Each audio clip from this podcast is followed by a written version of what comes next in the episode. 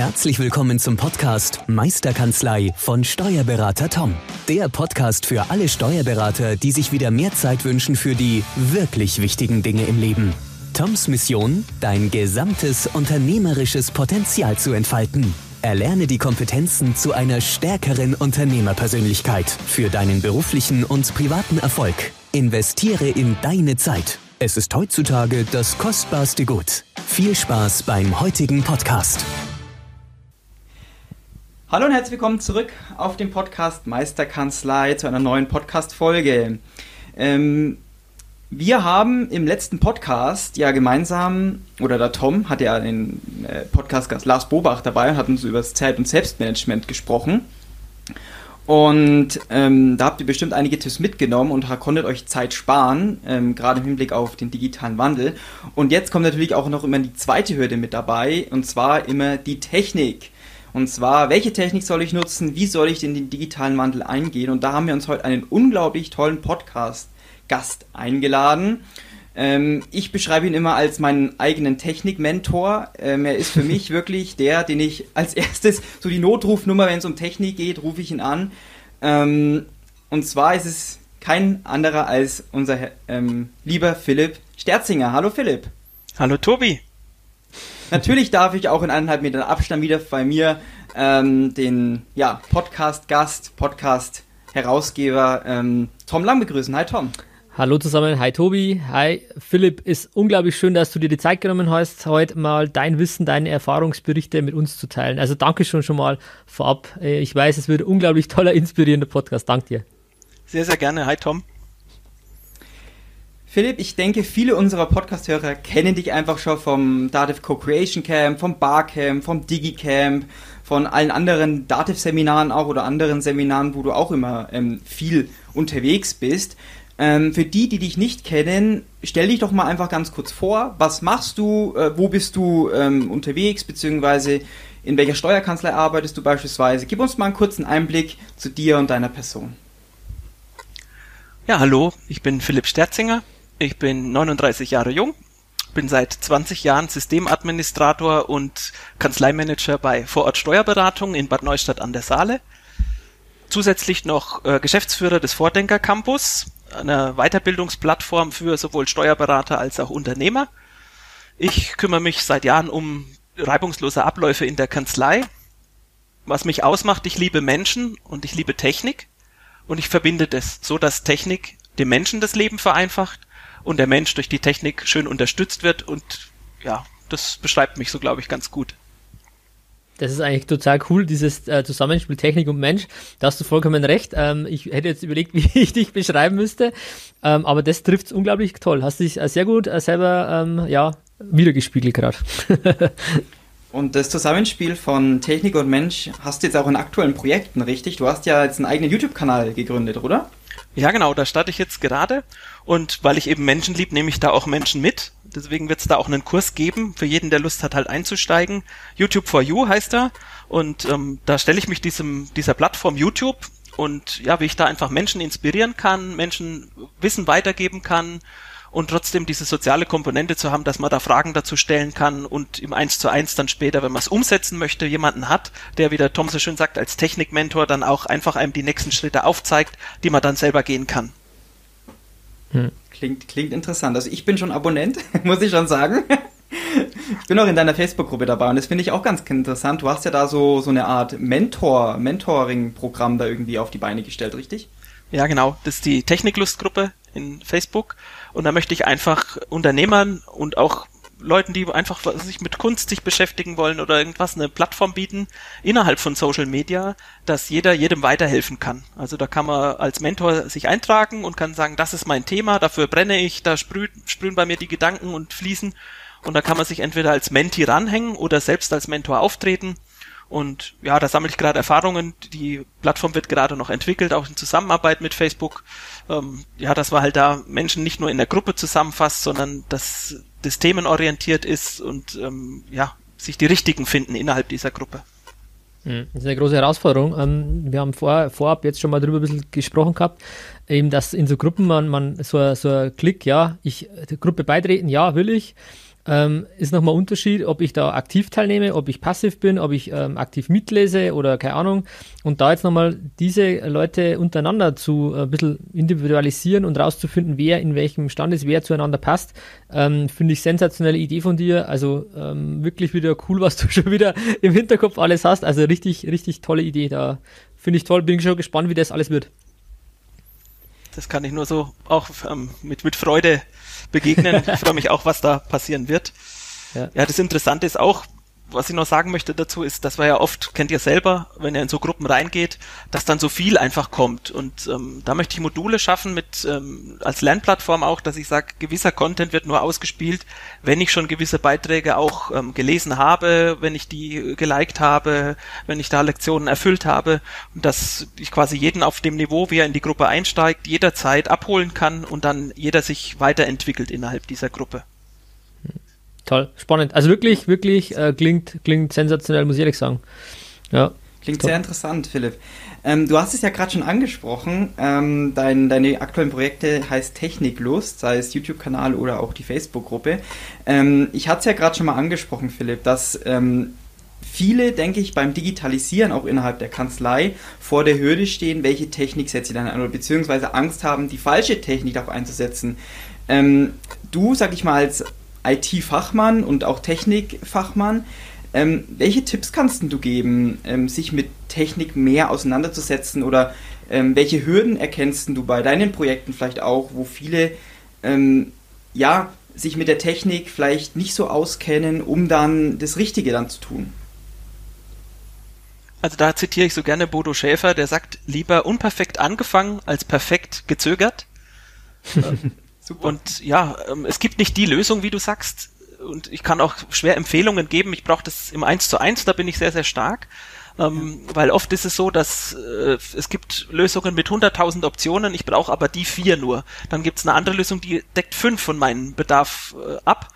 Und dann muss ich halt die auswählen oder darf ich die auswählen. Und ich mag das auch nicht zu sagen, das ist jetzt die App für eine Kanzlei oder für einen Unternehmer, sondern da muss man schon ein bisschen genauer sich mit befassen und auch gucken, wie Menschen tippen und sich auch jemanden holen oder jemanden besuchen, der schon da ist und der schon die Lösung kennt, um zu entscheiden, passt die Lösung auch zu mir, passt die zu meinen Mitarbeitern und ähm, ja, es gibt unterschiedliche Lerntypen auch und jedem Menschen ist was anderes wichtig, je nach, nach den Stärken. Und wenn man erstmal weiß, wie, welche Stärken denn die Mitarbeiter haben, kann man auch Lösungen für die einzelnen Mitarbeiter aussuchen. Also ich kenne von einigen Kanzleien, die arbeiten mit so Ticketsystemen zum Beispiel, wenn E-Mails reinkommen. Und da sind aber alle Mitarbeiter da angebunden. Und das finde ich jetzt nicht den richtigen Weg, sondern zu sagen, wer da äh, in dem Prozess Teil ist, der soll mit dieser Lösung arbeiten. Alle anderen, die nicht mit dem, in dem Ticketing drin sind und gerne telefonieren und eher so der, der auditive Typ sind, die sollen bitte weiterhin zum Telefon greifen. Und ich finde, da guckt man zu sehr auf die Skalierung und auf die Zeit. Ähm, da ist oft, bleibt die Menschlichkeit dann auf der Strecke. Und mhm. ich finde, es soll jeder das leben können, was wo ihm wichtig ist und dass man da auch als Leitung drauf schaut und da auch aufmacht und sagt, okay, ich habe halt einen Mitarbeiter, der, der telefoniert gerne. Ähm, wenn der damit seinen Umsatz bringt und eine hohe Begeisterung und Zufriedenheit bringt, dann soll der halt telefonieren. Und der, der es lieber nachts arbeitet oder technisch arbeitet, der soll halt Mails schicken, Nachrichten schicken oder in einem verschlüsselten Portal arbeiten. Mhm. Das ist das, was wir vorher auch schon mal so klein angeteasert hatten im Vorgespräch. Ähm, genau dieses, dieses Thema ähm, ja, individuell auf die Menschen zu schauen, bei Mandanten, aber auch im Team und dann entsprechend deren Stärken zu erkennen und dann auch einzusetzen. Und ich muss mich da auch selber an die eigene Nase fassen, zu sagen, ja, bei gewissen Dingen, man will halt immer eine Art Skalierung hinbekommen, ähm, auf Biegen und Brechen, aber für, ja, vergisst vielleicht ab und zu dann auch, auch den, den Individualisten ähm, als Mensch wo man sagt, okay, ähm, für den passt das iPad halt nicht oder für den passt halt, wie du gerade richtigerweise sagst, der ist halt einer, der wirklich gerne telefoniert oder die, die Dame. Und wieso soll ich dann auf Bingo brechen sagen, du musst Microsoft Teams nutzen? Es gibt nur noch das. Alles andere dürft ihr nicht mehr nutzen. Da schieße ich mir ja eigentlich Produktivität, Effektiv effektivitätsmäßig ein Eigentor. Und deswegen äh, finde ich das total spannend, was du vorher angemerkt hast, zu sagen, es gibt, äh, ich glaube, so ein Stärkenradar hast du es genannt ähm, wo man dann quasi ähm, ja mal rausfindet, wie die Mitarbeiter, wie die unterwegs sind. Vielleicht kannst du da noch mal kurz ein, zwei Sätze sagen. Ja, also das ist ein Modul, das habe ich kennengelernt über meine Frau. Ähm, die war auf einem Seminar von Christian Bischoff. Der setzt es da ein in der Persönlichkeitsentwicklung.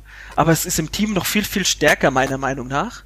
Ähm, können wir in die Shownotes ja unten dann auch einen, einen Link posten. Ich habe ja. da auch einen Affiliate-Link, wo ich dann auch eine Spendenaktion mitlaufen habe, weil ich den Anbieter cool. dann eben persönlich kontaktiert habe. Ähm, und der Test kostet 29 Euro und ich sehe halt wirklich, was für ein Typ bin ich, was sind meine Stärken. Und äh, klassisch in unserer Schule, in dieser Gesellschaft in, in Deutschland ist halt so, wir schauen auf Fehler und es hilft dir aber in der Schule weiter, aber nicht dann danach im Betrieb. Und da mhm. gibt es so ein schönes Beispiel auch, man schreibt zehn Rechenaufgaben hin mit Ergebnis und eine davon ist eben falsch und neun sind richtig. Und ähm, dann fragt man, was, was fällt dir auf? Und dann sagen wir in unserer Gesellschaft, ich glaube über 80 Prozent sagen, da ist eins mhm. falsch. Aber keiner falsch, sagt, ja. es sind neun richtig. Und da einfach einen anderen Blick auch drauf zu haben. Und das finde ich eben so schön, wenn einer da keine Stärke hat. Und ich weiß das als Chef oder auch als Teammitglied, dass mein Chef da äh, die keine Stärke hat, sondern er eine Schwäche hat äh, dann reite ich da auch nicht drauf rum, sondern dann mache ich das und da muss ich es auch nicht kommentieren. Und das finde ich so, so toll. Ich arbeite ja in einer Kanzlei, die von Frauen geführt wird, von Anja und Elke. Und die merken auch manche Sachen, ähm, die delegieren sie lieber, weil das ein Mitarbeiter einfach von der Kompetenz her besser kann oder einfacher macht und das Ergebnis sie einfach dann weiterbringt und dann steigen sie halt erst später in den Prozess ein. Und da braucht man den Mut wirklich dazu, auch so Prozesse so anzugehen und halt auch die richtigen Mitarbeiter auszuwählen und zu sagen, wow, da traut der Chef mir das zu, da kann ich mitwachsen. Und die haben auch immer ein Interesse daran, dass jeder Mitarbeiter sich mitentwickelt. Und ja, ähm, was, was so ein schönes Beispiel auch bei Stärken ist, ähm, für uns ist Teil des Erfolges immer auch, dass Scheitern dazugehört. Wenn ich einen Prozess das erste Mal angehe oder egal was im Unternehmen, Scheitern ist Teil des Erfolgs, weil durch das Scheitern werden wir gescheiter.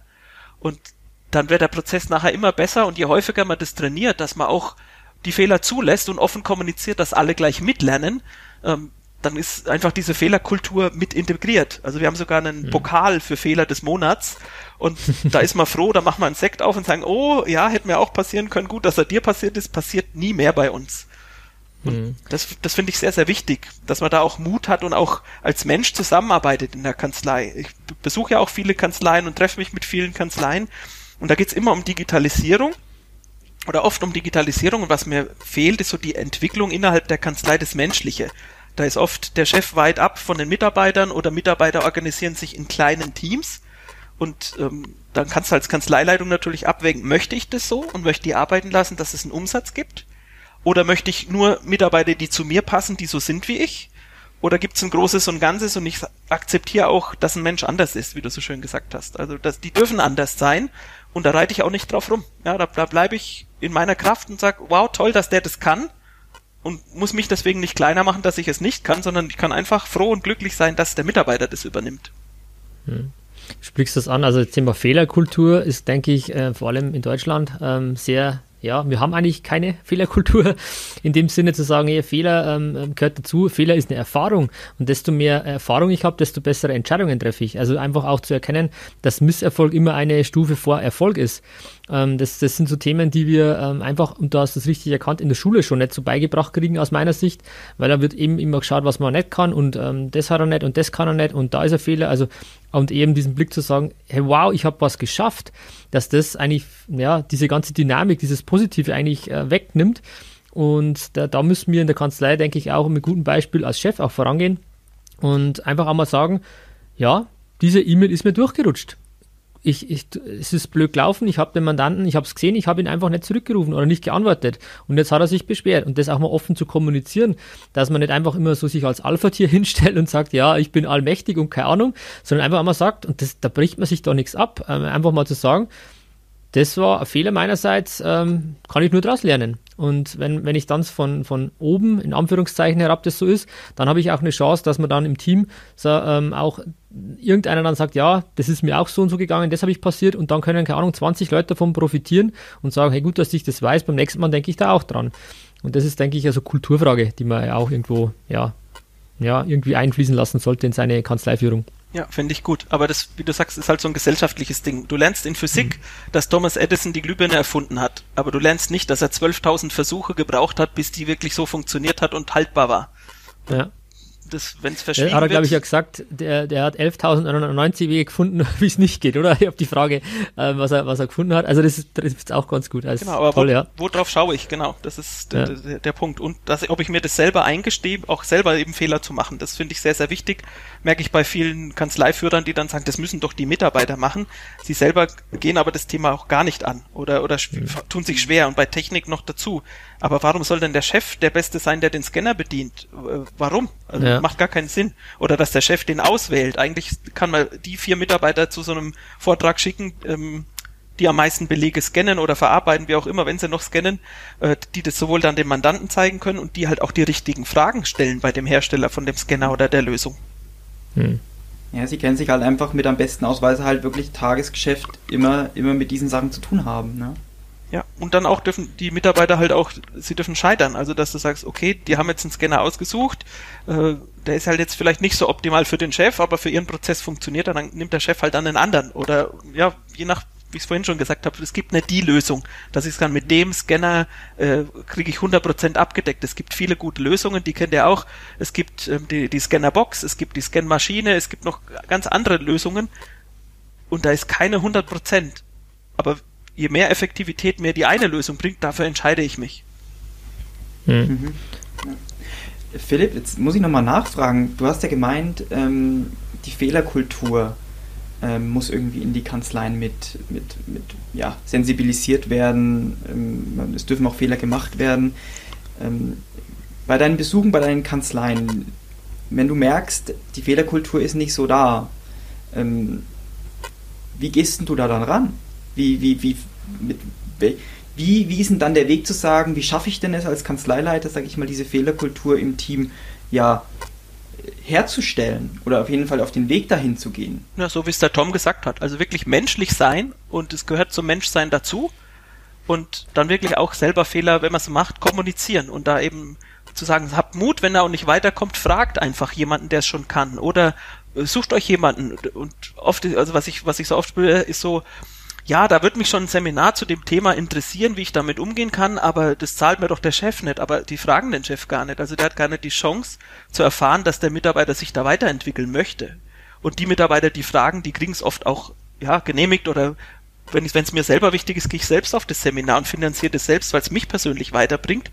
Und ja, da einfach den Mut zu haben, sich damit zu beschäftigen oder Menschen zu fragen, die das schon haben. Also da kann jeder auch kommen oder kann auch anrufen bei uns und könnt äh, erfahren in einem, in einem Workshop mal einen Tag kommen, entweder nur mit dem Führungsteam oder dass man sagt, ich habe einen Mitarbeiter, der immer so und so ist. Also das machen wir auch und beraten wir und schulen wir, weil oft liegt es ganz woanders. Die Verstrickungen sind, manchmal sind sie in der Familie, manchmal sind sie in einem ehemaligen Chef oder in ganz anderen Prozessen. Äh, und das siehst du in dem Moment selber gar nicht, wenn du Teil des Prozesses bist und das wirklich mutig angehen und sich damit beschäftigen. Und ja, wir sind alle Menschen und als Mensch kriege ich das schon mit. Ich merke ja oder ich spüre ja äh, im, im, Gefühl, warum es oder wann es immer knallt und nicht funktioniert. Hm. Also schon eine Art gewisse Bedarfsanalyse einfach mal zu machen oder so eine Charakteristikaanalyse eigentlich im Team, richtig? Ja, und in die Eigenverantwortung halt wirklich zu gehen und sagen, ich möchte das selber jetzt ändern. Ja, man kann sich auch drei Jahre drüber aufregen, dass einer immer fünf Minuten zu spät kommt ja, und nicht ansprechen. Aber ich kann es auch ansprechen und wenn ich merke, dass es an irgendwas liegt, wo die fünf Minuten kein Problem sind, kann ich das auch im Team sagen, okay, die Regel ist 8 Uhr und für den ist die Regel 8 Uhr 5 aus dem und dem Grund. Und wenn ich das klar kommuniziere, ist es für alle auch in Ordnung. Dann habe ich auch kein Ungerichts, äh, Ungerechtsempfinden. Wenn aber alle sich an die Regel halten und einer sich nicht dran hält, habe ich immer Unruhe im Team, auch den anderen gegenüber. Hm. Ich finde toll, wie du das sagst. Mit, ich finde äh, Selbstverantwortlichkeit ein ganz, ganz einen wichtigen Begriff, ehrlich gesagt. Ähm, damit meine ich halt, man ist für alles selber verantwortlich. Und das ist auf der einen Seite wieder gut, auf der anderen Seite schlecht, weil ich ja keine Ausreden mehr habe. ähm, aber das Gute ist, ich kann alles aktiv gestalten und, und einfach zu sagen, wie, das Beispiel, wie du sagst, der kommt immer fünf Minuten zu spät. Und es ärgert mich jede Woche. Ähm, aber was spricht denn dagegen, es einfach mal anzusprechen? Es ist aber auf der anderen Seite viel leichter, sich immer wieder aufzuregen, bei anderen dann zu sagen, es kann doch nicht sein, das muss er doch, das muss er doch sehen, das muss er doch kennen. Äh, genau, ja, scheinbar ja nicht. Aber was spricht dann dagegen, einfach zu sagen, ähm, einfach ganz neutral mal anzusprechen. Ähm, könnten Sie mir ganz kurz sagen, warum Sie fünf Minuten zu spät kommen? Und man darf aus meiner Sicht auch mal Gefühle zeigen, zu sagen, ich muss Ihnen ehrlich sagen, mich ärgert das einfach, weil das kein respektvoller Umgang ist mit mir und mit unserem Team. Also kann ich doch ganz sachlich sagen, ich muss ja nicht immer ausrasten. Und dann kriege ich vielleicht eine Antwort, die kann ich dann auch wieder werten, ob ich die gut oder schlecht finde, aber ich habe es zumindest angegangen und kann das Thema nicht dann ähm, irgendwann mal einen Haken dran machen und beschwere mich nicht jede Woche und habe dadurch negative Energie. Ähm, ähm, nur weil ich äh, nicht den Mut habe, einfach mal eine Frage zu stellen. Also finde ich einen total ähm, spannenden Ansatz auch von dir. Ja, aber du hast genau erfasst, genau so läuft's.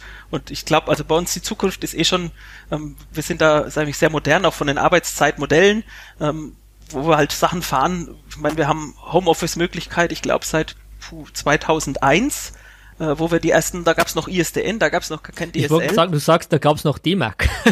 nee, war, war glaube ich zwei Jahre schon erledigt. Ich glaube, das war so 99, 2000.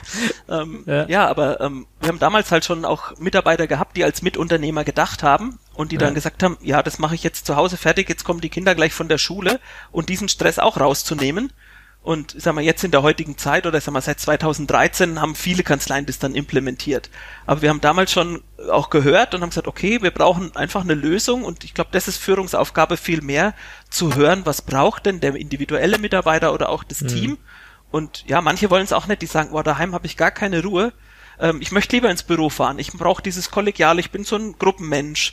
Ja, dann kommt halt ein Teil als Gruppe in die Kanzlei und andere arbeiten effektiv manche Sachen und manche Projekte und manche Abschlüsse zu Hause und andere Teile wieder im Büro, dass man so die Mischung hat aus, ich kann alleine arbeiten und ich kann aber auch im Team arbeiten und ja, dann kann ich auch ortsungebunden Mitarbeiter haben. Also ich kann auch einen Mitarbeiter in München, in Nürnberg, in Hamburg haben, das ist überhaupt kein Problem. Der macht dann halt mal Urlaub bei mir, ja, eine Woche, wo er halt einfach hier ist und dann ist er wieder weg und ist zu Hause. Also ist doch auch mhm. schön. Also was mir gerade unglaublich auffällt, ist ähm, durch deine Aussagen auch das Thema unterschiedliche Menschentypen, dass man wirklich schauen muss, äh, was sind, wie ist jeder einzelne Mensch gestrickt, sage ich mal. Ähm, da gibt es ja auch verschiedene Modelle, wo man das rausfinden kann, in diversen Tiefen, nenne ich es jetzt mal ähm, dieses, die Farbenmodelle über Disk oder, oder andere Persolog oder andere Dinge, ähm, ähm, ja, Rise Motivation Profile, es gibt ja viele so Dinge, aber einfach mal rauszufinden auch, wie jeder Einzelne äh, im Team, was der für Stärken, Schwächen hat, was der für Präferenzen hat, wie er vielleicht auch welcher Lerntyp er ist, was du vorher angesprochen hast. Und das wäre vielleicht der erste Schritt. Und der zweite Schritt könnte dann noch sein, zu sagen, lass diese Profile auch mal für Mandanten erstellen. Und dann zu sagen, wer matcht denn zusammen? Warum ruft immer ähm, ein Mit eine Mitarbeiterin einen an, einen, also ich sage jetzt mal in der, in der Diskwell, einen roten, einen dominanten Typen, der sagt, okay, Hardfacts, ich will 1, 2, 3, da, da, da, was muss ich machen, was muss ich zahlen? Wenn ich dann jemanden habe, der das gerne ausschmückt und, und sagt, ja, haben Sie mal Zeit, 10 Minuten, ich erkläre Ihnen mal, er sagt, nee, sagen Sie mir einfach, was rauskommt. Wenn ich das nicht erkenne, dann hat der, haben beide Seiten quasi verloren. Und wenn ich da mir mal Gedanken mache, das, das zu matchen, das rauszufinden, dass ich sage, okay, ähm, so ein dominanter roter Typ sozusagen, der, der harte Ansagen braucht, der kriegt auch so ein ähm, entsprechendes Teammitglied, die genauso denkt und dann sagt, schau her, links, rechts, das kommt raus, das ist die Umsatzsteuer, das ist die Zahlung, danke, bis nächstes Jahr. Und dann sagt, super, happy und beide sind, äh, also haben Win-Win quasi, haben wir dann geschaffen. Ähm, klingt theoretisch so einfach, aber in die Richtung wäre es eigentlich toll, oder? Ja. Was sagst du in die Richtung, oder was denkst du drüber? Ja, also wir machen das auch, ich habe das erste Mal Disk kennengelernt 2003 ähm, da haben wir es im Team auch gemacht. Da war damals Thomas Rösch bei uns noch Geschäftsführer, der gesagt hat, ich will doch wissen, wie meine Mitarbeiter ticken. Und der ist aber den Schritt noch weiter gegangen. Der hat gesagt, wo ist denn beim Mitarbeiter ähm, der größte Berührungspunkt, der die Kanzlei in die andere Richtung zieht oder halt auch mitzieht. Und das ist mhm. die Familie. Und er hat dann zu Weihnachten jedem der Partner von den Mitarbeitern auch eine Potenzialanalyse geschenkt. Cool. Und dann Coole zu Idee. sehen, ja, ja, dass es halt da schon passt oder auch nicht passt und wie man halt miteinander umgeht, wenn der andere halt mhm. ähm, genauso ist. Das, das hat Christian Bischof so schön gesagt, wenn es zwei gleiche zu Hause gibt, ist einer zu viel. Ja, also das, da ist es oft so, dass man in der Partnerschaft sich wirklich auch andere sucht, die andere Stärken haben, um sich zu ergänzen. Ich finde es nicht ganz so extrem, also ich würde auch sagen, wenn man sich ähnlich ist, hat man halt auch ganz schnell Parallelen und kann sich auch weiterentwickeln. Du sprichst aus Erfahrung quasi gerade mit deiner Frau, ja?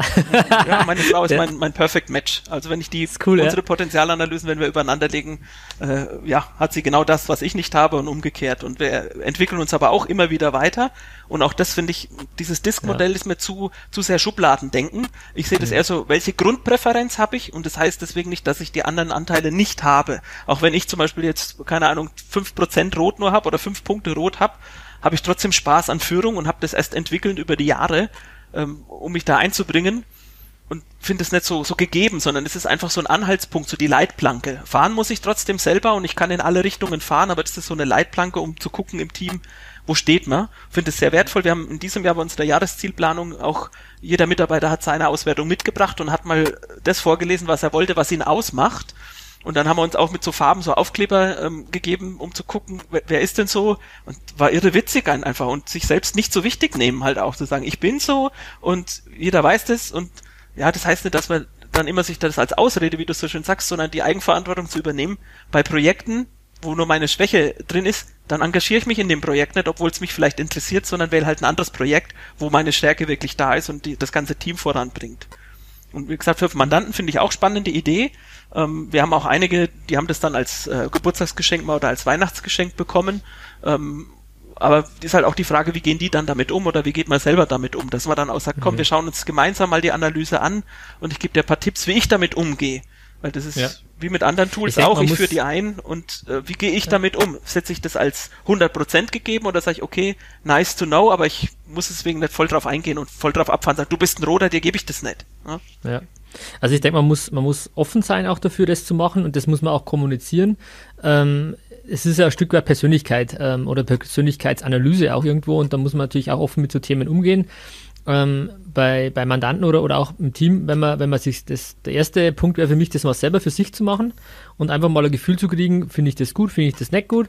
Und allein wenn man, wenn man sich mit dem Thema mal auseinandergesetzt hat, dann hat man ja auch schon ähm, wenn man irgendwo, äh, ja, sagen wir auf dem Flughafen ist, wird es nie wieder langweilig, weil man ständig die Leute nach Farben einsortiert und sich denkt, wer ist denn wie. Und genauso könnte man es ja unterm Strich auch bei, bei Mandanten machen, ähm, zu sagen, äh, ich denke, das müsste eigentlich äh, ähm, ein grüner Typ sein, das, also um den Farben jetzt zu bleiben.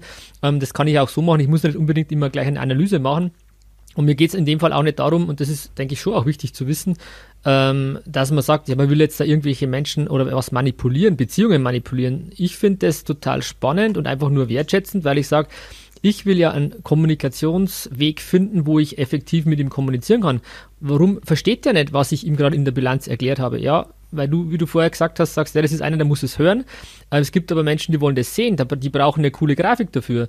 Und wenn ich weiß, welcher Weg der Zugang ist, um, damit das wirklich registriert, ähm, dann ist es dann nur äh, Win-Win für beide Seiten, wenn ich mir da Gedanken mache. Also mir geht es dann keinster Weise um Manipulation, das ist ja auch bei NLP oder anderen Dingen so, wo man, ja, das kann man ja auch äh, wieder negativ einsetzen. Ja klar, ich kann jedes Tool, egal was ich habe, negativ einsetzen. Ich kann auch äh, die technischen Tools, wo da kommen wir eigentlich her und jetzt sind wir in der Persönlichkeit. Ich kann überall äh, mich einhacken und keine Ahnung was, wenn ich das kann. Äh, es ist immer die Frage, wie gehe ich mit den Tools um? Das ist so meine, meine Meinung, meine Einstellung. Ich, ich halt möchte noch ergänzen, so ähm, ja. wenn du sagst, mit den Mandanten äh, mit Sehen und Hören. Äh, ich habe gelesen, dass Handwerker gerade sehr viel in dem Bereich Kinestheten sind, also die in der Haptik, im, das, ja. die tun ja auch was mit den Händen. Und die haben es halt weder mit Ohren noch mit dem mit dem Zeigen und, oder Sehen, mit dem Visuellen und halt da eine Lösung zu finden, auch ähm, kreativ als Kanzlei, dass der auch die Zahlen da greifen hätte ich kann. schon eine. Ich, ich ja. habe mir aber mal was überlegt, ich hätte gesagt, okay, 3D-Drucker und dann halt eine, eine Grafik, so Balkendiagramm quasi in 3D ausdrucken. Und dann sagen, so waren ihre Umsätze der letzten drei Jahre. Als Beispiel. Ob das dann realisierbar ist, weiß ich nicht, aber so mit 3D-Druckern kannst du ähm, haptische Dinge realisieren, wie auch immer geartet und da müsste ich mal ausprobieren, jetzt wo du sagst, müsste ich fast wirklich mal so ein Ding ausdrucken und mal schauen, ob das überhaupt äh, ähm, ja, vernünftig ist oder nicht. Ja, die, ja. die Frage, die sich mir stellt, ist, ich gehe einen Schritt zurück und sage, braucht der Handwerker die Zahlen? Reicht dem vielleicht nicht ein Daumen nach oben oder ein Daumen auf die Seite oder ein Daumen ja, nach hast unten. Du recht. Warum machst du mit den zweieinhalb Stunden Bilanzbesprechung und guckst dir Zahlen vom letzten oder vorletzten Jahr an, ja. äh, statt mit dem zu sagen, was für eine neue Maschine würde denn dein Handwerk weiterbringen oder wo sind Ideen und halt mehr den Blick in die Zukunft zu schauen. Und das machen, also meine Mädels kriege ich halt mit immer mehr und immer besser, die dann sagen, okay, das sind die Zahlen, die kriegen sie gerne und können sich, wenn sie Lust haben, mit beschäftigen, aber hey, sie sind gar nicht der Typ dafür. Ähm, und jetzt schauen wir mal in die Zukunft, wo kann ich sie wirklich weiterbringen und wirklich so als, als Sparringpartner, als Unternehmenspartner auf Augenhöhe mit dem Mandant einfach in eine Richtung zu gehen und dann hat er auch Spaß dran, zum Steuerberater zu kommen. Weil das spüre ich auch bei ganz vielen Kanzleien, wenn ich bin, wo die sagen, ja, der Mandant kommt schon mit so einer schlechten Laune zum Jahresabschlussgespräch. Sag, ja, weil das für den nicht der Ablauf ist. Der wird lieber gerne jetzt was basteln, was in die Hand nehmen und ja. muss sich zwei Stunden lang einen Monolog anschauen mit vielleicht so schönen Balkendiagrammen und Grafiken, die den null interessieren. Aber 99 Prozent der Kanzleien präsentieren trotzdem die Bilanzpräsentation und die ziehen das durch. Ja, ist wie, wie beim zum Zahnarzt muss, gell? Da freut sich keiner drauf und ähnlich ist es zum Steuerberater. Ähm, aber was spricht denn dagegen, das zu ändern? Genau. Aber Steuern mit Leichtigkeit und ja, ja. Steuern mit Freude und dass, dass der Steuerberater wirklich auch weiß, okay, es ist jetzt eine Zeit, viele haben einfach Existenzängste, ne? merkst du selber mhm. in der Beratung, die sagen, ich weiß nicht, wie lange halte ich noch durch, gibt es Existenzen, Existenzprobleme, geht's Richtung Insolvenz oder was? Ja, aber wenn ich dem den Mut nicht vermittle und sage, hey, mach weiter und es kommt wieder ein Aufschwung. Ja. Äh, das Leben ist periodisch, es geht auf, es geht ab, jetzt geht's halt ein Stück weiter runter bergab. Schau mal zurück, dreh dich mal um, wie viele Jahre ging's denn bergauf? Sei stolz auf dich und du wirst eine Lösung finden oder ein neues Produkt oder eine neue Idee finden. Wer will, wird immer einen Weg finden, vorwärts zu kommen. Und wenn ich da als Unterstützer dabei bin und sage, ich kann dich unterstützen äh, und, und, und mach da Beratungen oder Förderprogramme, die es jetzt gibt, ja, kümmere dich einfach drum, ja, und nicht, ja. auch da die Eigenverantwortung. Wenn es in deiner Branche was gibt, kümmere dich selber drum. Das muss ja nicht der Berater sein, der das komplett alles für dich mundgerecht serviert, sondern ich sehe das eher so als Trainer. Wir, wir sind als Steuerberater, als Trainer, wir stehen am Spielfeldrand, aber spielen tun, tun die Unternehmer mit ihren Mitarbeitern selber. Die haben ihre Mannschaft, da gibt's ihre Regeln ihrer Branche, für jede andere Sportart ja genauso. Und ich bin eher der Trainer, der sagt, okay, ich habe jetzt das und das festgestellt, ich gebe den Impuls. Ich muss ihm ja nicht sagen, wenn du dich dahin stellst, schießt du garantiert ein Tor. Das sind die seltensten Produkte, die ich als Steuerberater das, liefern kann. Das erwarten aber teilweise Mandanten und die nehmen dann also es ist meine Erfahrung auch öfter mal den Steuerberater als äh, Ausrede zu sagen, ja, das hat ja der Steuerberater nicht gesagt oder das hat, der hat gesagt das und das und das. Und ich bin komplett bei dir, wir können doch die einzelnen Branchen überhaupt nicht in der Tiefe kennen. Das ist eher mal eine Ausnahme, ähm, wo man das vielleicht mal weiß, wenn man da hobbymäßig da vielleicht auch ein bisschen äh, tiefer drin steckt. Aber im Prinzip, wenn ich an, an Schreiner sage, wie er sein Geschäft führen muss, dann muss ich ehrlich sagen, sorry, da bin ich der Falsche. Ich kann die Zahlen beurteilen, ich kann diverse Impulse setzen, ähm, oder wie wir vorher auch schon mal gesagt haben, ähm, ich kann den Leuten eine Tür zeigen, ich kann die Tür aufmachen, aber durchgehen müssen die einfach selber. Und da kann ich mich nicht aus der Verantwortung nehmen und da müssen die halt auch äh, schauen, okay, es haben sich die Geschäfte geändert, es hat, es ist das Internet urplötzlich da gewesen, dass die Geschäfte sich geändert haben vom Einzelhandel. Ja gut, das weiß ich ja, da muss ich mich drauf einstellen. Also es werden immer irgendwelche, äh, links und rechts irgendwelche Winde wehen, ob jetzt Corona, ob irgendeine Konjunkturgeschichte, Inflation, was weiß ich, äh, es kündigt ein wichtiger Mitarbeiter, es, es geht der größte Kunde weg.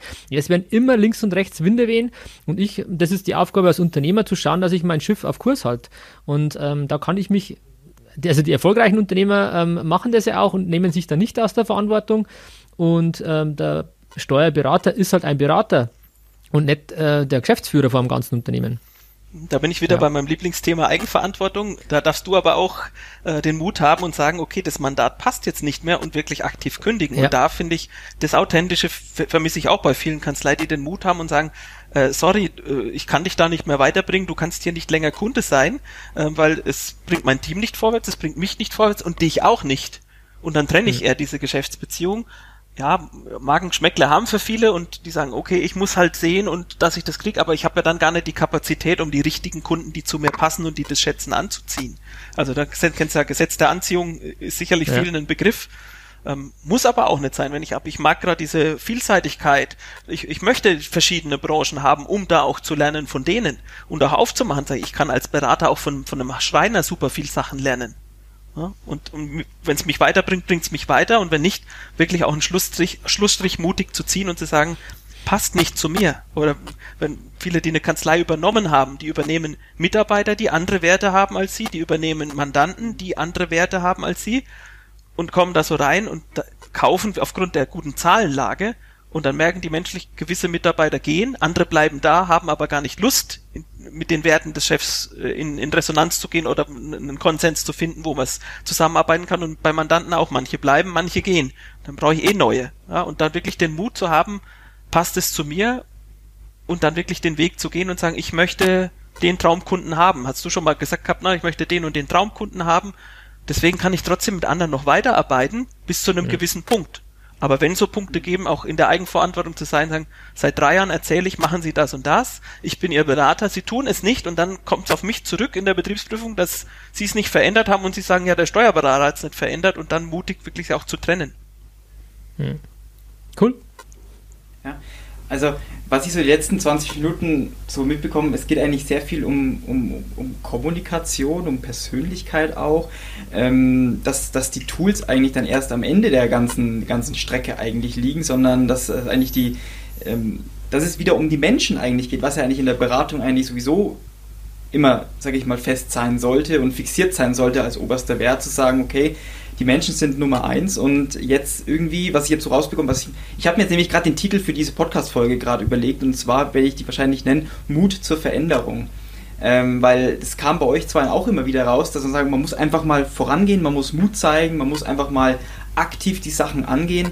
Ähm, und ich denke, das ist auch das, was ja irgendwie den digitalen Wandel aktuell, nicht nur aktuell, sondern der ist ja schon im Wandel und es ist ja schon im Gehen, ähm, ja auszeichnet, denke ich, was die guten Unternehmer und die eher nicht so guten Unternehmer, denke ich, auch viel davon unterscheidet, ähm, mutig einfach voranzugehen und dieses, was man einfach hat, dieses unternehmerische Risiko auch mal wirklich zu akzeptieren und sagen, okay, ich muss da jetzt was anpacken und ich muss mich verändern. Mhm. Also du hast jetzt, glaube ich, in dem Satz zehnmal muss gesagt, Tobi. Ähm, bei mir gibt's muss ganz, ganz selten, bei mir gibt's immer darf. Warum soll denn einer, der Spaß an analoger Buchhaltung hat, das ändern? So ein Quatsch, der kann doch weiter analog buchen der wird auch die Kunden anziehen, die gerne mit mhm. Papier zusammen sind und es gibt noch genügend am Markt. Aber für mich, also ich bin halt ein kommunikativer Typ, also ich bin wirklich äh, gelb und grün, ich mag Menschen und die Kommunikation. Für einen, der blau und rot ist, der sagt, ich führe gern und ich habe gern Zahlen und ich habe das kurz und knapp, der kann halt auch zu einem Steuerberater gehen, der genauso ist. Und ein Steuerberater, der so ist und der sagt, ich möchte jetzt keinen Scanner anschaffen und ich möchte nichts Digitales, für mich ist es okay, solange ich noch genügend Mandanten habe. Ich sag mal, das ist meiner Erfahrung nach oft ältere Kollegen, die sagen, ey, da kann ich locker noch zehn Jahre gewisse Sachen mitmachen und suche mir einen Dienstleister, der dann hinten nach vielleicht digitalisiert. Aber ich nerv den Mandant damit nicht. Und wo wollen denn die Mandanten hin, wenn keiner das mehr annimmt? Ja, es gibt ja auch Branchen, die wo die sagen, hier, um einen Tisch herzustellen, brauche ich jetzt nicht zehn digitale Belege. Da habe ich einen Einkauf die Tischplatte und vielleicht die vier Füße und dann kann das auch einer manuell buchen oder ich suche mir einen Dienstleister, der das halt tut.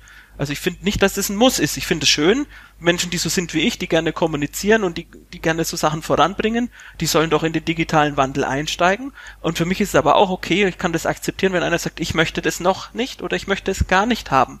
Also ich bin da voll offen.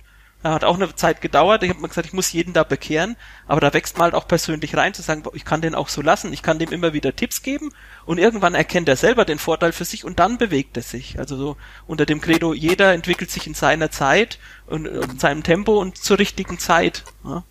Mhm. Aber siehst du da nicht irgendwo auch einen Impuls, den du geben musst? Und dieser Impuls ist meistens dann eher, es gibt ja diese zwei Sachen hinzu oder weg von, mhm.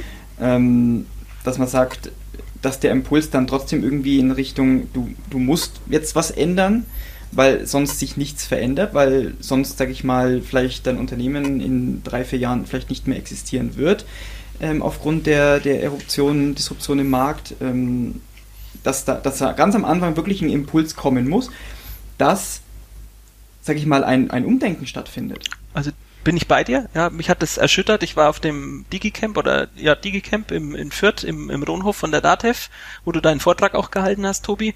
Ähm, und das hat mich so erschüttert, als dann die, die der Vortrag kam mit den Mitgliederzahlen der DATEV. Und ich weiß, wir haben 2013 haben wir gehört von Unternehmen online, haben damals halt selber lokal schon äh, viele Sachen digitalisiert.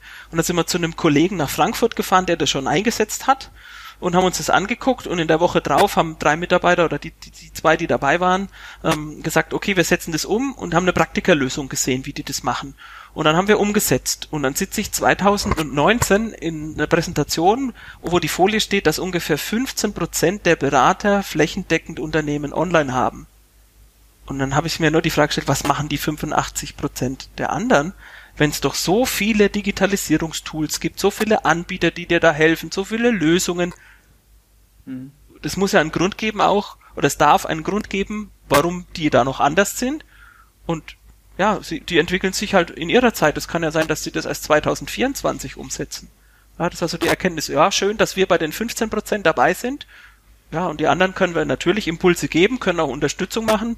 Also wir machen das ja auch, wir haben oft mal Kanzleien hier, wo wir das zeigen, da kann man einen Tag kommen und kann sich wirklich angucken, wie bei uns der Prozess aussieht, wie man Belege digitalisiert, wie man die mit DMS verarbeitet, lokal, wenn man es noch lokal hat oder mit Unternehmen online und machen das wirklich als Workshop und wir geben da echt alle Tools mit und trotzdem sagen einige von denen, die bei uns waren, dann, wir haben es nicht flächendeckend umgesetzt. Wir haben uns da, wo es äh, vonnöten war oder wo die Anfrage vom Mandant kam, da waren wir mutig genug, haben das umgesetzt, aber nicht flächendeckend. Das sind wir wieder bei dem Thema, es muss individueller passen. Zur Kanzlei, zum Mandanten, aber auch zum Teammitglied, zum Einzelnen. Und einfach pauschal ähm, zu gehen, ähm, kann man machen, hatte ich anfangs auch gemacht. Eben die Überlegung pauschal, jeder, jeder Mandant bei uns muss Unternehmen online jetzt haben. Auf Biegen und Brechen.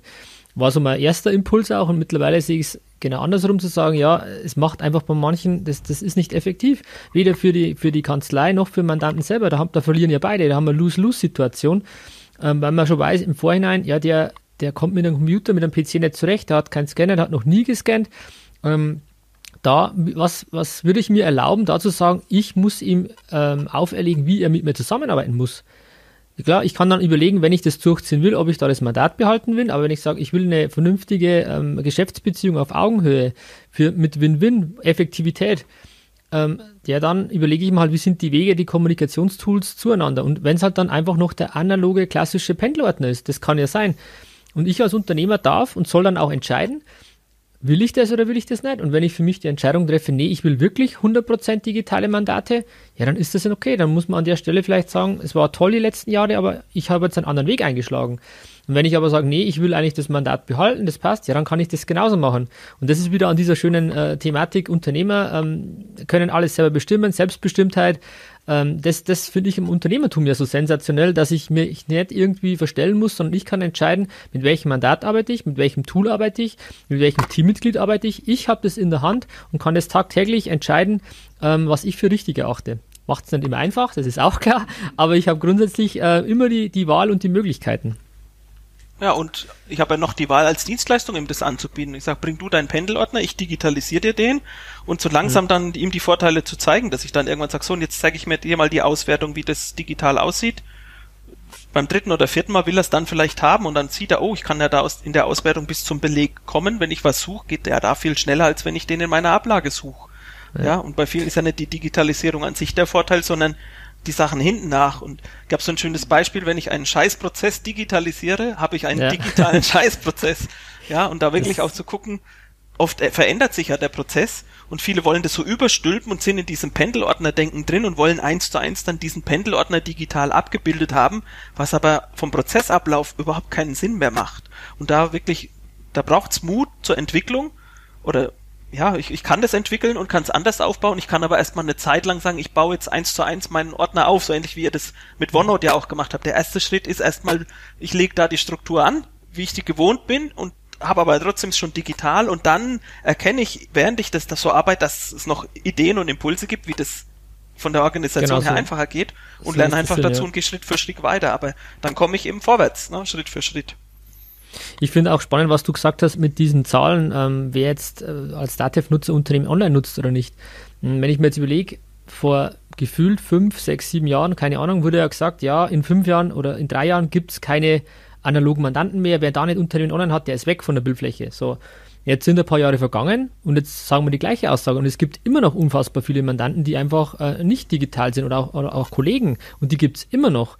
Also muss ich mich ja fragen, vielleicht gibt es diese, diesen Stichtag, weil es ist sowieso kein Stichtag, sondern es verschwimmt ja, Sie sagen, jetzt kommt die Disruption. Ähm, oder es gibt Anbieter am Markt, die sagen, du kannst eine Buchführung ähm, für, keine Ahnung, 5 Euro machen, mit welcher Qualität auch immer, das, um das geht es ja auch gar nicht. Aber der Preisdruck ist auch nicht so da gewesen zu sagen, ja, ähm, wenn es nur ums Honorar gehen würde, wären ja keine Mandanten mehr da. Also es sind, sind scheinbar noch andere ähm, ja, Kriterien wichtig für Mandanten, aber auch für, für Kanzleien und, und, und Inhaber. Ähm, nicht nur zu sagen, ja, du musst jetzt digital und keine Ahnung. Also ich denke, da hast du vollkommen recht, man muss da auch mal hinterfragen. Ähm, und, und ich für mich mache das auch, zu sagen, ja, ich habe auch gedacht, nur Vollgas und keine Ahnung, machen wir auch in, in einer Art und Weise, aber halt ein bisschen mit Bedacht zu sagen, okay, mein oberster Wert ist Effektivität. Das wissen, glaube ich, mittlerweile alle. und Effektivität, ich habe es dir vorher im Vorgespräch gesagt, äh, habe ich gestern mit meiner Frau der Eva also, also Erleuchtung gekriegt, zu sagen, ja, ich, ich denke immer, was effektiv ist, aber ich muss einfach mal schauen, was ist in der einzelnen Beziehung die der effektivste Weg.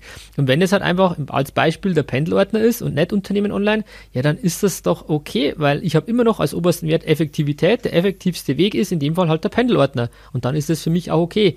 Und ich hatte da bis dato immer so ein bisschen ein schlechtes Gefühl, nee, das muss ja digital und keine Ahnung. Ähm, einfach da einfach mal zu erkennen, ähm, schau einfach wirklich individuell, mit wem arbeitest du, wie arbeiten die und dann für sich die, die richtigen Entscheidungen zu treffen. Finde ich gut und du bist ja da auch Vorbild. Du machst ja auch für deine eigene Kanzleibuchhaltung das schon digital. Da fängt es für mich bei vielen ja auch wieder bei der Eigenverantwortung an. Der Mandant soll es nutzen, aber die Kanzleibuchführung machen wir noch altherkömmlich und die macht ja. der Chef selber. Warum soll das nicht ein FIBO-Mitarbeiter machen? Ja, und nicht so, dass ich mir auch nur die Auswertung und dann sehe ich als Chef auch, wie die Plattform halt vielleicht in manchen Optionen äh, suboptimal ist. Das ist wieder das Denken, ne? 9 von 10, wie ich vorhin gesagt habe, ja. Ähm, mhm. die, die Plattform ist halt nicht perfekt, aber es, es gibt da keinen Perfektionismus und die Plattform ist gut und sie ist stabil. Sie könnte noch viel, viel mehr und sie aber erst wenn wirklich mal, sag mal, 50 Prozent oder 80 Prozent das umgesetzt haben, dann kommt auch der richtige Impuls von, von den blauen und von den roten und von den gelben und von den grünen zusammen. und dann gibt's halt nicht nur eine Plattform, äh, eine Oberfläche in der Plattform, sondern vielleicht könnte man dann auch benutzerbezogen, weil wir ja eh Smart Login und Smart Card benutzerbezogen haben. Vielleicht kann ja jeder die Oberfläche so ein bisschen individueller gestalten, wie es für ihn wichtig ist, dass er auf einen Blick die Zahlen sieht, der eine will mehr die detaillierten Sachen und vielleicht, dass die Plattform dahingehend auch wächst und wir da auch alle zusammenarbeiten und sagen, da geben wir die Impulse auch an unsere Datev, ähm, weil sonst wird irgendwann ein anderer Anbieter kommen, die, ja, wo man sagt, ähm, Google hat eine Lösung und äh, es gibt andere Anbieter neben der Datev ja, aber die Lösung ist an sich gut. Es fehlt nur an, an, an, an, ähm, an Benutzern. Also die, die die Plattform entwickeln oder einige, die da als Piloten mitmachen, haben ganz andere Anforderungen als jetzt voll digitale Kanzleien. Und hm. umgekehrt sind auch sicherlich Kanzleien drin, die schon viele Schritte weiter sind und halt schon Zusatztools seit Jahren nutzen für, die, für den Belegaustausch und halt dann selber hochladen. Also wir hatten auch jahrelang ein eigenes Tool, wo wir sagen, das ist einfach zu umständlich für den Mandanten, dass er es dahin bringt. Warum synchronisiere ich denn nicht den Explorer über ein Tool mit der Kanzlei mit einem, mit einem gewissen Ordner? Ja, und es, es gibt halt ganz viele Lösungen am Markt. Wenn man den Dativ Marktplatz anschaut, das ist toll. Nur wie kann ich mir denn als Berater wirklich einen Überblick verschaffen, was ist die das gute ist das, Lösung, ich, die für mich passt? Ja. Das ist, da, da gibt es ein bisschen ähm, diese negative ähm, ja, Dynamik aus meiner Sicht, weil man einfach sagt, oh leck, es gibt so viele Tools, links und rechts, ich weiß überhaupt nicht, was ich nochmal anschauen soll. Und gefühlt jede, jeden Tag, jede Woche kommt eine neue App raus, eine neue Anwendung, ein neues Tool, wo ich wieder sage, oh, äh, jetzt muss ich das, noch muss ich das, noch muss ich das noch und habe vielleicht sogar, denke ich mir, okay, Unternehmen online habe ich noch gar nicht in der Tiefe verstanden oder mein komplettes Team. Jetzt sollte ich aber schon den nächsten Schritt und, und, und. Also es, es kommt da so, eine, so ein negativer Touch irgendwo mit rein, weil es einfach so unfassbar viele Lösungen auf dem Markt gibt. Ähm, und, man immer nicht diese Unsicherheit, es geht eigentlich um Unsicherheit, wenn ich ehrlich bin. Diese Unsicherheit, was passt zu mir, was ist die richtige Entscheidung? Und da sind wir wieder bei der Fehlerkultur. Es gibt nicht die perfekte äh, ähm, Lösung, sondern man muss einfach klar ein bisschen beurteilen, was, was liegt einem, dann vielleicht einmal schauen, was haben andere schon Einsatz. Ich kenne vielleicht jemanden, schau da mal hin, ähm, kann da eine Abkürzung nehmen im, im Sinne von, ähm, ich, ich schaue mal halt oder hole mir Tipps von jemandem, der da diesen Prozess schon durchlaufen hat. Das macht alles Sinn, aber ich muss unterm Strich einfach mal loslegen und auch auf die Gefahr hin, dass ich halt einfach mal eine Investition tätige, die sich dann äh, als monetäre Erfahrung rausstellt, nenne ich es jetzt mal. Ja, und dass ich es als Teil des Prozesses sehe. Früher war ja. FIBO halt in diesem Standardprozess so definiert und dass ich jetzt sage, ein Teil von dem FIBO-Prozess ist jeden, das, was, das Aufteil auf verschiedene Mitarbeiter. Der Mitarbeiter schaut sich jetzt mal die Lösung an, macht einen Test und guckt, wie, wie er da besser geworden ist. Ein anderer macht es anders und dann setzt man sich zusammen und, und guckt. Aber da braucht es halt wieder Zeit, die ja dann auch bei vielen, wenn du sagst Effektivität, gar nicht eingeplant ist. Die dann sagen, mhm. die, die, sollen ja Buchhaltung machen und so schnell wie es geht. Aber wenn ich ja da nicht investiere, könnte ich immer noch mit der, mit der Kutsche fahren. Ne? Ja. Ja, man muss einfach auch mal den Mut haben zu investieren, ähm, vor allem in Zeit. Geld ist, glaube ich, gar nicht so der Faktor, sondern eher ist wirklich die Zeit teilweise auch der Faktor, zu sagen, ja, ähm, wir haben zum Beispiel selbstbestimmte Fortbildung als, als Motiv oder Grundeinstellung hier in der Kanzlei weil du das vorher auch mit der Fortbildung mal angesprochen hattest, zu sagen, bei uns kann sich jeder selbstbestimmt fortbilden. Wenn, wenn, wenn jetzt oder wenn irgendjemand sagt, hey, ich finde cool, äh, äh, Yoga zu machen als Beispiel oder irgendein Persönlichkeitstool oder irgend, muss ja nicht immer nur ähm, die klassischen Fachseminare sein. alles, was mein Team weiterbringt, bringt doch die Kanzlei weiter. Das ist doch die Grundeinstellung. Und ich sage dann halt, also so ist es bei uns definiert, selbstbestimmt heißt, ihr könnt selber buchen, ihr braucht mich da gar nicht mehr fragen, jede Art von Fortbildung ist genehmigt, Punkt aus, Komma, und wird übernommen. Ähm, das, das sehe ich total wichtig an. Das, da kann man natürlich auch drüber streiten, aber so sehe ich dieses, dieses Change, Veränderung. Ähm, wenn jemand schon von sich aus sich verändern oder weiterkommen möchte, ja, dann unterstütze ich das. Da kann auch jeder nur profitieren davon. Ja, aber muss jeder, glaube ich, selber für sich entscheiden, wie er mit so Themen umgeht. Ja, ja und aber auch das, das Limit, sage ich mal. Na, viele Kanzleien setzen dann ein Limit oben drauf. Also ja. wenn ich Lust habe, mich da äh, weiterzubilden, kann das bei mir auch schon mal passieren, gerade im Fachlichen. Ich habe im, im Bereich Netzwerktechnik ja, als Systemadministrator halt auch meine Fortbildungen gesucht. Äh, ja, das sind halt manchmal auch 10.000 Euro, was so ein Seminar kostet. Ja. ja, da muss ich als Kanzleileitung auch sagen, wie viel bringt mich das weiter und dann auch den Mitarbeiter dazu bringen, dass er nicht irgendeine Fortbildung macht, wie du sagst, sondern eben auch ja. selber sich vorher Gedanken macht, wo bringt es die Firma weiter und wenn er das kommunizieren kann, dass dann Vorteil für die Firma ist, dass dann Umsatz draus generiert wird oder Entspannung draus generiert wird, dass er leistungsfähiger wird, dass er eine bessere Resilienz hat, dass er besser mit Stress umgehen kann, ja. nicht mehr so oft krank ist, dann kann ich ausrechnen, wie viele Tage war er vorher krank und kann gucken, okay, hat sich positiv verändert, vielleicht ist es auch für andere was. Ja, und damit halt offen umgehen. Und aber auch als Kanzleileitung sagen, okay, das finde ich jetzt ist eher privat, finde das gehört auch wieder zur Eigenverantwortung, wie ich sagen kann, da kannst du mir jetzt nicht erklären, unternehmerisch die Entscheidung zu treffen, dass ich dir die Fortbildung bezahle. Hm. Also da muss es schon irgendwie einen Grund geben, finde ich. Also so, so ins Blaue würde ich nicht sagen, geht auf Fortbildung, wie ihr Lust habt, ähm, sondern wird schon sagen, äh, das, der muss sich vorher Gedanken oder darf sich vorher Gedanken machen, wie er das nutzt und ob das der Firma nutzt. Unternehmerische Gedanken eigentlich. Genau, machen, dass ich richtig, vom Mitarbeiter ja. zum Mitunternehmer komme. Weil ich, das sehe ich als große ja, genau. Herausforderung halt auch, weil hm. wir sind wir wieder im, im Schachteldenken von diesen Gruppierungen. Es gibt halt einfach Menschen, die gerne auch Angestellter sind, die wollen weder die Verantwortung noch die Veränderung noch sonst was. Aber wenn die einen super Job und in ihrer Stetigkeit machen und äh, menschlich okay sind, dann dürfen die doch auch sich in dem Bereich weiterentwickeln, der halt mich nicht weiterbringt, aber halt die ganze Firma, weil die halt schneller werden. Also ich finde, da ist auch wieder das Persönliche. Wer Lust hat, mhm. du, du, das Angebot muss eigentlich so heißen, wirklich, wer Lust hat, darf, und wer keine Lust hat, halt nicht. Braucht nicht. Machst, ja. Das ist doch schon mal ein das ist, klingt so wie ein gutes Fazit für dieses, äh, für diese, für diese Podcast-Folge. Ich schaue mal kurz auf die Uhr. Wir haben schon fast, ja, wir haben schon fast 50 Minuten jetzt schon wieder auf der Uhr. ähm, ich würde jetzt auch langsam zum Ende des Podcasts kommen und habe noch eine Frage. Ähm, an dich, Tom, aber auch an, natürlich an dich, Philipp. Philipp, du darfst beginnen. Ähm, gib doch jetzt mal zum Abschluss noch mal ein kurzes Fazit und sagt unseren Zuhörern doch einfach mal, wie ihr an neue Herausforderungen, Schrägstrich Probleme, wie man es jetzt auch immer nennen möchte, herangeht. Wie ist da eure Vorgehensweise? Das fällt mir schwer, das zu formulieren. Ich, mein, ich wollte gerade sagen, es ist gut, dass du anfangen musst. Ja, mein, oder, oder, anfangen darfst. Mein, Entschuldigung. Mein, mein, Lieblingssatz dazu ist, gewinnen erfordert beginnen. Und da, also, da haben wir sicherlich, wir sind da sehr speziell auch, also aufgestellt in der Kanzlei. Wir wissen auch, dass wir da speziell sind. Und ähm, ja, wir haben halt coole Sparringspartner und wir haben auch Kanzleien gefunden, die zum Teil größer sind, viel, viel größer als wir, mit denen wir zusammenarbeiten oder auch kleine Kanzleien. Wir haben so ein, so ein eigenes Netzwerk und ja, sich da Tipps holen und, und wirklich mutig zu sein und sagen, hey, ich werf das mal in die Runde, wie sehen das andere? Und ja, Veränderungen, die kommen auf uns zu. Also es gibt ja dieses schöne, dieses schöne Credo auch Zufälle. Das heißt, es fällt uns zu, was fällig ist. Und das die Erfahrung zeigt, es kommt immer die richtige Lösung zur richtigen Zeit. Also wir, wir suchen nach irgendeiner Lösung, dann finden wir nichts und irgendwann kommt wie, wie ein Tom, der einfach so einen Vortrag hält und sagt, hier, schau mal mit OneNote, wie du das machst. Wir hatten OneNote, ich glaube, seit 2010. Ähm, ja, auch aufgespielt auf den PCs, haben gesagt, okay, kannst ein bisschen Notizen schreiben, aber was schreiben wir Notizen? Wir wollen es ja in der Datev-Welt haben. Und dann, dass das kombinierbar ist, dass ich sagen kann, ich kann mobil das als mobile Kanzlei nutzen, wie der Tom das nutzt, und kann es dann trotzdem in DMS ablegen, dieser Schritt und dieser Gedanke hat halt damals noch gefehlt und war halt noch nicht die richtige Zeit. Und es werden Lösungen kommen, wenn man sich interessiert, wenn man offen ist, kommen Menschen auf einen zu, die einen weiterbringen und es kommen Produkte, die für eine gewisse Zeit ähm, okay sind und dann darf man aber wieder auch weiterschauen, nicht sagen, jetzt habe ich da einen Haken dran, sondern offen bleiben als Mensch auch und sagen, hey, da gibt's noch einen, einen Typen. Ja, also in, in Kontakt jetzt, der auch auf mich zugekommen ist von, von einem jungen Entwickler, der sagt, ja, willst du da nicht mit mir eine eigene App machen? Und dann hat er gesagt, oh, Apps und ach, da brauche ich, ich bin nicht der Strukturierte, der das umsetzt. Und er sagt, ich will nur mit dir über die Idee reden, ich setze das dann um. Und er sagt, ja, okay, so geht die Veränderung. Ja, und ja, wenn, wenn ich Lust auf Veränderung habe, finden die Richtigen zu mir. Wenn ich keine Lust habe, dann melden die sich auch erst gar nicht. Hm. Die Macht des Umfelds. Ja, ja auch oder auch die, das Gesetz der Anziehung. Wenn man einfach offen ist, dann spüren es Menschen und dann kommen einfach auch komischerweise immer die richtigen Menschen auf einen zu.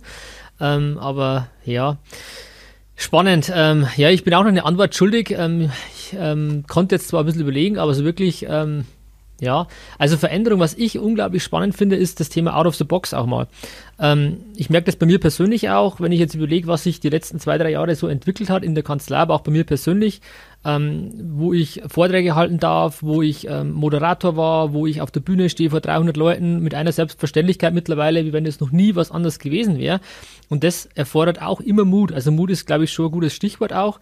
Einfach mal zu sagen, wenn du immer das machst, was du schon immer gemacht hast, ja, dann brauchst du nicht wundern, wenn es nichts anderes bekommst, so ungefähr. Ich weiß jetzt zwar nicht, von wem das Zitat ist, Albert Einstein. aber das trifft hm. Einstein, ja. Er hat unglaublich viele tolle Zitate gemacht, ja. Ähm, und, und das trifft es aus meiner Sicht wirklich gut, weil einfach zu sagen, wenn du, wenn du da mal einfach rausgehst aus deiner Box und sagst, oh, jetzt oh, vor 300 Leuten reden, oh, kann ich das? Das sind lauter Steuerberater, das sind teilweise viel älter als ich, die haben viel mehr Erfahrung. Ähm, das braucht Mut. Und ja, ich bin da auch nervös oder jeder wird da nervös sein, wenn man, aber wenn du es dann geschafft hast, und das glaube ich kennt auch jeder dieses Gefühl, dieses, innerliche Schulterklopfen zu sagen, hey, geil, Strike. das war cool. Und genau das lässt dich wachsen. Und das ist, glaube ich, unglaublich wichtig, sich Sachen zu trauen. Und auch wenn es mal in die Hosen gegangen wäre, ja, mein Gott, und ich, hab, ich hätte eine Erfahrung gemacht und wüsste, was ich vielleicht das nächste Mal anders mache. Und, und einfach dazu wachsen, Stück für Stück zu wachsen. Das ist für mich Veränderung. Immer, immer wachsen, weitergehen ähm, nicht stehen bleiben, kein Stillstand. Ähm, der Weg ist das Ziel. Da gibt es unglaublich viele, viele ähm, Sätze auch zu den Themen. Aber einfach zu sagen, trau dich mal, mach mal was, was du noch nie gemacht hast. Und dann wird man merken, es ist gar nicht so schlimm. Das Schlimme ist eigentlich immer nur der Gedanke daran, was alles hätte sein können. die Tatsache, wenn man dann soweit ist, das, das macht überhaupt keinen äh, keinen Unterschied mehr. Und dann merkt man, okay, ich kann das, ich kann das. Also man traut sich dann immer mehr zu. Das ist so aus meiner Sicht ein positiver Teufelskreis. Desto mehr man sich zu, zutraut, desto größer werden auch die Entscheidungen, desto mehr wächst man. Und das ist so mein, meine Rangehensweise. Einfach mal trauen, einfach mal out of the box denken, probieren und ähm, in der Regel funktioniert und auch wenn, wenn jetzt der Erfolg sich nicht gleich einstellt, dann ist es, wie du schön sagst, ein Teil des Prozesses. Ich habe eine Erfahrung gewonnen, ja, und dann gehe ich weiter. Dann stehe ich auf und mache weiter. Es ist ähnlich wie beim, wenn man es laufen lernt. Ähm, das ist, also ja, wir haben auch alle Kinder jetzt, bis auf den Tobi jetzt aktuell zumindest. Außer du willst mal was sagen, das weiß ich nicht. Aber ähm, an der Stelle einfach, weil es da selber, Philipp, dir genauso. Unsere Kinder, weil wir haben wieder gefeiert, wenn die das Laufen angefangen haben, sind immer wieder hingefallen, 50 Mal, 100 Mal. Und was haben wir gemacht? Wir haben sie ermutigt, weiterzumachen.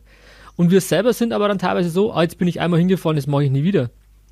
Und ich glaube, auch von Kindern können wir ganz, ganz viel lernen, äh, weil die einfach so, so unbedarft sind, so ohne irgendwie klischeehaft zu denken. Einfach immer sagen, die haben immer Spaß. Die bauen, die bauen eine Sandburg. Und wenn die fertig, fertig ist, dann, dann, zerstören sie sie wieder und wir gehen hin, ey, mach das nicht, das ist so wunderschön. Und das Kind sagt, ja, was soll ich machen? Soll ich es jetzt verwalten? also dieses immer wieder, dieses Spaß haben dran und keine Ahnung. Also ich finde es da einfach Veränderung, mutig sein, ja, das ist eigentlich ähm, das abschließende Wort von meiner Aber Seite. Den Mutmuskel trainieren, dass man Mut als Muskel sieht, der wächst und der immer wieder auch abbaut, ja. wenn, man, wenn man den nicht das, fordert. Das ist cool. Ja. Das ist ein gutes Bild, ja, hast du recht. Cool. Und was ich noch sagen wollte, Toll. Ähm, warum vergleichen wir uns mit anderen? Das ist halt auch so typisch deutsch, ne? In dem Moment, mhm. ich, ich kenne das von, von, von mhm. einigen Frauen, die vergleichen dann, wenn sie immer sagen, oh, guck mal, die hat die Problemzone und so nett, sag ich, aber schau dir mal was anderes an. Wir gucken immer, gerade da, wo wir eine Schwäche haben, das ist dieses typische, wo ich hinschaue, ja. und das zu verändern, zu sagen, ich vergleiche mich jetzt gar nicht, ich bin einzigartig, die kann sein, wie sie will, und ich freue mich für die, dass sie da so was Schönes hat und ich habe halt was anderes Schönes, ja, und das gemeinsam zu teilen und sich gemeinsam zu freuden, weil auch Freude und Liebe nur wächst, wenn man sie teilt, ja, und das bei allen möglichen Sachen. In dem Moment, wenn ich in den Vergleich reingehe, habe ich schon verloren, ja, warum soll ich mich vergleichen? Jeder von uns ist da einzigartig. Da habe ich ein cooles äh, Sprichwort gelesen, oder ich weiß gar nicht, wo das her ist, oder vielleicht ist das jetzt mittlerweile sogar von mir, das weiß ich gar nicht, aber ähm, der Vergleich ist der Tod der Freude. Und das finde ich ganz spannend, weil sobald man vergleicht, hast du eigentlich verloren äh, weil du nimmst das auch nicht an und sagst, ja, das wäre ja besser oder das ist ja schlechter, weil. Also dieses Vergleichen, das nimmt unglaublich viel Freude raus von manchen Dingen und das jetzt nochmal ergänzend zu dem, was du gerade gesagt hast. Genau, deswegen fliegt die Hummel, ne? weil sie Freude am Fliegen hat. Ja, toll. Vielen Dank euch. Toll, ja, Mensch. dank wow, dir, Philipp. Das war ein unglaublich toller und ja, inspirierender Podcast mit dir, Philipp. Dankeschön. Sehr, sehr gerne. Ich freue mich auf, auf jeden Stelle. Kontakt, der Dankeschön, jetzt auf ja. uns zukommt, sowohl auf euch als auch auf, auf mich dann, die den gehört haben und sagen, hey, da habe ich Mut und ruf wirklich mal an. Also auch liebe Zuhörer, habt den Mut, wenn ihr Fragen habt, meldet euch einfach. Ja, dafür gibt's Lösungspartner und ja, wir sind alle Menschen und jeder hat mal klein angefangen. So ist es Wow, ja. super. Also Philipp, vielen lieben Dank an dich, vielen lieben Dank Tom, an dich. Gerne. Und ja, auch vielen lieben Dank an dich, ähm, Zuhörerinnen und Zuhörer, ähm, dass ihr euch uns wieder unsere Zeit geschenkt habt. Und falls ihr mehr erfahren wollt, schaut unten einfach in die Shownotes. Alles, was wir jetzt ein bisschen so besprochen haben und irgendwas angesprochen haben, findet ihr dann unten in den Shownotes. Und wenn ihr mehr über die Meisterkanzlei erfahren möchtet, dann geht einfach mal auf meisterkanzlei.de. Da haben wir jetzt auch einen neuen Blog. Da gibt es immer wieder ein paar neue Tipps zu OneNote, zu Microsoft Teams und weiteren coolen Tools zu iPad und Office 365.